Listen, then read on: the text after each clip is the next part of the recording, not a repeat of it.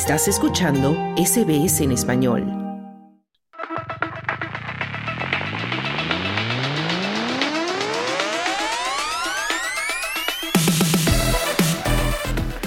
Y para hablar de todo el deporte ya tenemos en la línea a nuestro compañero Juan Moya. Hola Juan, ¿cómo estás? ¿Qué tal?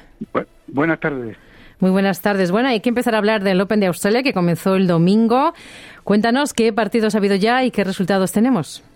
Bueno, ayer jugaron los dos campeones del 2023. Eh, Nova Djokovic derrotó a Dino Prismit, un joven de 18 años de Croacia, intrépido porque lo hizo trabajar más de la cuenta. Ganó en tres sets a uno, ganó Djokovic y reconoció que el jugador eh, croata jugó muy bien y, para la edad que tiene eh, lo sorprendió. Por lo tanto, Djokovic ya avanzó a la segunda ronda. Eh, Arina Zabalenka no tuvo piedad con Ela eh, de Alemania 6-0-6-1 y también ya avanzó a segunda ronda.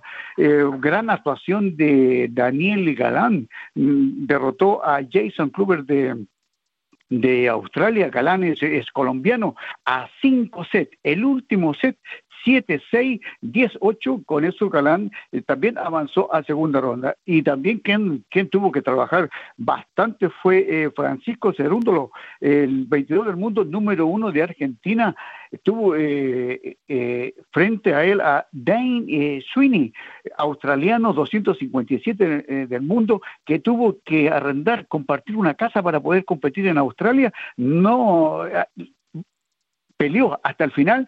El quinto set lo ganó Francisco por 6-2 y también eh, avanzó a segunda ronda y tenemos el audio donde comentaba el partido. Vamos a escuchar esa entrevista que le hiciste a Francisco Cerúndolo.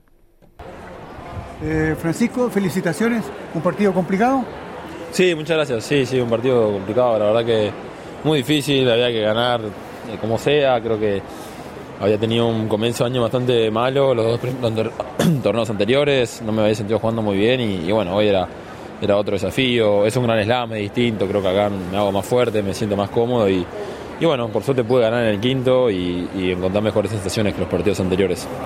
Eh, ¿Jugar eh, primer round a 5 sets es bueno o es malo? No, obvio que uno quiere ganar a 3 sets siempre, pero bueno, si no se puede hay que intentar ganar como, se, como sea y y bueno, gané en 5 sets, 3 horas 20, o sea, es un 5 sets, pero no es tan largo. Y lo bueno es que ahora tengo dos días de, descanso y juego recién el miércoles, así que no pasa nada.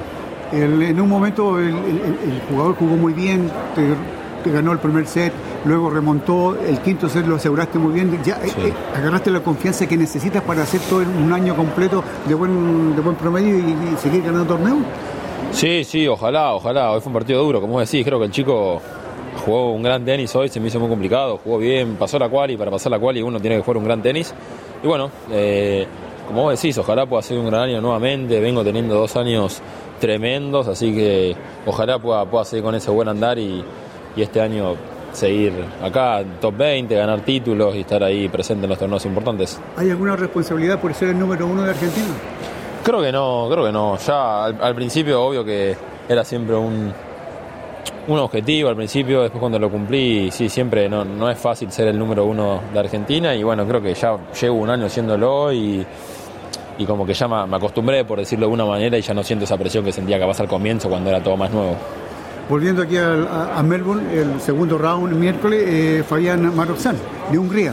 Sí. Eh, ¿Había jugado con él anteriormente? No, no jugué nunca. Sé que es un chico que juega muy bien porque le ganó a Silic, así que para ganar a Silic hay que, hay que jugar un buen tenis. Y es un chico que viene en ascenso, el año pasado jugó muy bien, la verdad que apareció en el, en el circuito ATP, así que hay que tener cuidado porque tuvo grandes victorias, me acuerdo, le ganó al Alcaraz en Roma, creo que a Ruden en Shanghái, así que nada, es un chico que puede, puede jugar un gran tenis y bueno hay que, hay que afrontarlo como un partido muy duro. El año pasado llegaste a tercera ronda, el objetivo es tratar de igualar o pasar. Sí, no, la verdad que el objetivo era ganar la primera ronda esta vez, eh, como te digo, ya cumplí el primer objetivo y ahora es paso a paso. Eh, ganar el siguiente partido y si se puede seguir ganando, buenísimo, y si no, a seguir trabajando, pero, pero acá en los Grand Slam es paso a paso, no hay que ponerse metas, todos los partidos son duros, son largos, así que ahora me tocará jugar la segunda ronda e intentar ganar. Ahí escuchábamos a Francisco Cerundo, lo que es el número uno argentino, conversando contigo, Juan. ¿Y qué se viene hoy? ¿Qué partidos van a, va a haber hoy en Melbourne? Bueno, ya tenemos los resultados. Coco Gauff derrotó 6-3, eh, 6-0 eh, a Ana Esloba de Eslovaquia y tenemos a Alex de Miñaur que va a jugar en el curso central a las 19 horas frente a, Milos Raoni de Canadá y Stefano Tsitsipas juega en un ratito más frente a Sisu Berger, Lucky Loser, porque el partido estaba programado con Mateo Berretini, pero Berretini eh, se lesionó, se tuvo, no puede jugar, por lo tanto, uno de los mejores eh, perdedores puede entrar a jugar a la ronda final. Indudablemente que también eh, tenemos resultados que Nadia Podoroska eh, de Argentina derrotó a Tamara Chilancek de Eslovenia por 6-1, 6-0 y, bueno, eh, siguen avanzando y indudablemente que hay una gran cartelera, hay muchos partidos y a esperar que a verlo en la televisión y invitar a la gente que participe, que pueda ir a ver jugar el mejor tenis en Australia, en Melbourne, para 2024. Ahí estaremos pendientes, claro que sí. Nos vamos ahora a hablar de fútbol Juan, porque tenemos resultados de la A-League, la Liga Australiana, que se jugaron este domingo. Claro, eh, Per Glory sigue en caída libre, perdió 4 a 3 frente a Wellington en una guerra de goles y Brisbane derrotó 3 a 2 a Newcastle en los partidos de la fecha número 27, partido de la unidad que se programó todos los partidos en Sydney. El Victory con, eh, con Wanderers son los punteros del campeonato con 24 puntos y en damas eh, Western Sydney derrotó 1 a 0 a Melbourne City al puntero de la competencia femenina y Western United cayó frente a Sydney por un gol a 0. Quedó tercero en la tabla de posiciones con 19 puntos y el City sigue puntero con 26. Y nos vamos ahora al ciclismo porque terminó el Down Under femenino.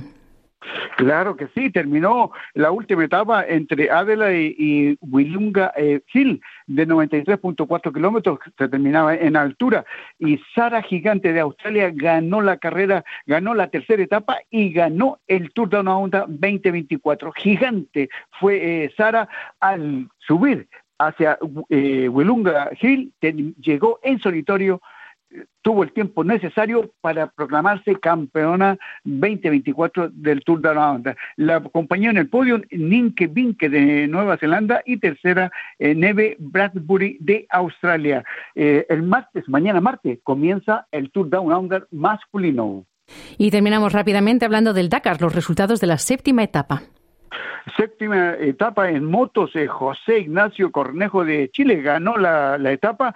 Tercera etapa que gana en esta competencia y quedó en el tercer lugar de la, de la clasificación general. Ricky Bravet es el líder de la competencia en motos. En cuadriciclos, Francesco eh, eh, Manuel Andújar es el líder de la competencia, seguido de Alessandro Giraud de Francia. Y en en vehículos. Sebastián Lup de Francia ganó la etapa, pero aún sigue líder de la competencia en los coches Carlos Sainz de España. Muy bien, pues ahí estaremos también pendientes de todos esos resultados. Muchas gracias, Juan, por toda la información deportiva. ¿Quieres escuchar más historias como esta? Descárgatelas en Apple Podcasts, Google Podcasts, Spotify o en tu plataforma de podcast favorita.